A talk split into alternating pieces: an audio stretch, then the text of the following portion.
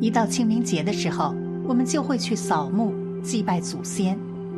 在祭拜祖先的时候，会有着上坟烧纸的习俗，而这个习俗有着几千年的历史，是表达我们对祖先的敬意。在不同的地区有着不同的习惯，比如在一些地方，他们会烧包袱，就是要给去世的人烧纸钱用品。在烧的时候就要写包，里面夹杂着冥币，这样每个人都能够收到钱。可以看出，在那些地方祭拜其实是非常繁琐的，但是很多人还会去做，希望能够得到祖先的庇佑。小张有一个同事告诉他，他在农村的时候就有着这样的习惯。同事一写就写了两天，每张纸上都有着名字。对于他们来说，扫墓祭拜是一个很严谨的事情，万不可疏忽。他们在扫墓的时候，还会带着贡品和纸钱去扫墓，也有着讲究的。如果带错了，就会给自己带来霉运，一定要小心。一，上坟祭拜。不能拿那三种水果。祭祖还有祭拜的时候是有着很多的讲究，在扫墓的时候，除了要带鲜花，还有纸钱，我们还会带着贡品。我记得以前扫墓的时候，家里的老人就会说，当季的水果是比较好的，但是也要注意，不是每种水果都可以拿来当贡品的。老人告诉我。有着四种水果不能带，不然就不敬。第一种是寓意不好的水果，比如梨，因为梨跟离是同音，在古代的时候，离就是离开的意思。如果你在扫墓的时候带着梨，意思就是要与先人分离，而我们与亲人分离本来就让人痛苦，如果你用梨来祭拜他们。祭祀的心情就会变得很沉重。祭祀应该是表达亲人对离世人的一种祝福，所以最好还是不要带着梨去祭拜。第二种就是成串的水果，像葡萄之类的，虽然吃起来香甜，老人和小孩子都愿意吃，而且一串一串的，象征着多子多福。很适合用来送礼，但是祭祖的时候却不能够摆上桌子上。这些成串的水果，有着成串跟先人走的意思，是不吉利的。所以成串的水果是不能够拿来祭祖的。有一次陪着家里人去扫墓，当时准备贡品的时候就没有注意到这个问题。带着葡萄还有荔枝之类的成串水果去祭拜，祭拜大概有着几个小时左右。回到家之后，感觉头很晕，身体也不舒服，也不知道是什么情况。回到工作的地方就没有再头晕了。后来在看书的时候才了解到，扫墓的时候是不能够带成串的水果，不然就会倒霉。第三种是空心的水果，比如蜜瓜，因为里面是空心的。如果你带着空心的水果去祭拜，就意味着无心祭拜，有着对先人不尊敬的寓意，就违背了我们祭祖的初衷。二，祭拜的烧纸禁忌。我们在清明节或者中元节的时候会去上坟。这是流传已久的习俗，这些纸钱都是烧给祖先的。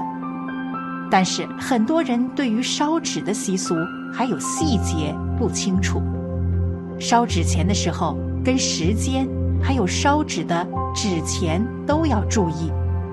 如果不注意这些问题，祖先就会不高兴，你在晚上的时候就很容易做噩梦。在风水学中。有着十个禁忌，我们要注意。第一种，就是随着科技的发展，现在的印刷技术可以印出很多花样的钞票，那些人在祭祖的时候，就会去选择好看的、独特的，而且面额还很大，一下就有着几十个亿。但是实际上，这个钱不实在，你烧给祖先会惹得他们不耐烦、不实用。但是，不是说就不可以烧。在烧传统的纸钱的时候，可以适当的烧一些五颜六色的冥币，因为地底下有着孤魂野鬼，他们就喜欢这样的，可以烧一点钱打发他们，这样他们就不会去招惹祖先。第二种是一刀上好的纸钱，在以前的时候，这样的都是用仿制的阳元一个一个的打上去的，现在都是用着比较好的黄草纸，用一张百元大钞压在上面，要让人感觉这一百元是一个印章，从右到左，再从上到下整齐的盖上去，将整张黄草纸。都给铺满，这样钱才是实在。在地府用的时候就很有面子，所以最好不要用其他的纸，不然惹怒了鬼神，就会遭受到霉运。第三种就是叠纸钱，一刀烧纸要分成七八份，以对角线的方式折两次，这样烧就很方便。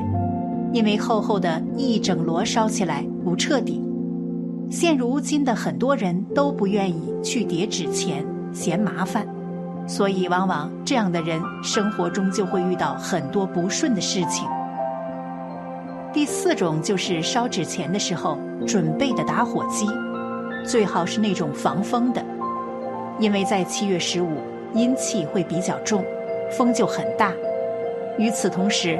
你还要准备一个小棍，这样方便你在烧纸钱的时候，能够让纸钱充分燃烧，可以就地取材，用完之后就要扔掉，这样是方便祖先能够收到纸钱。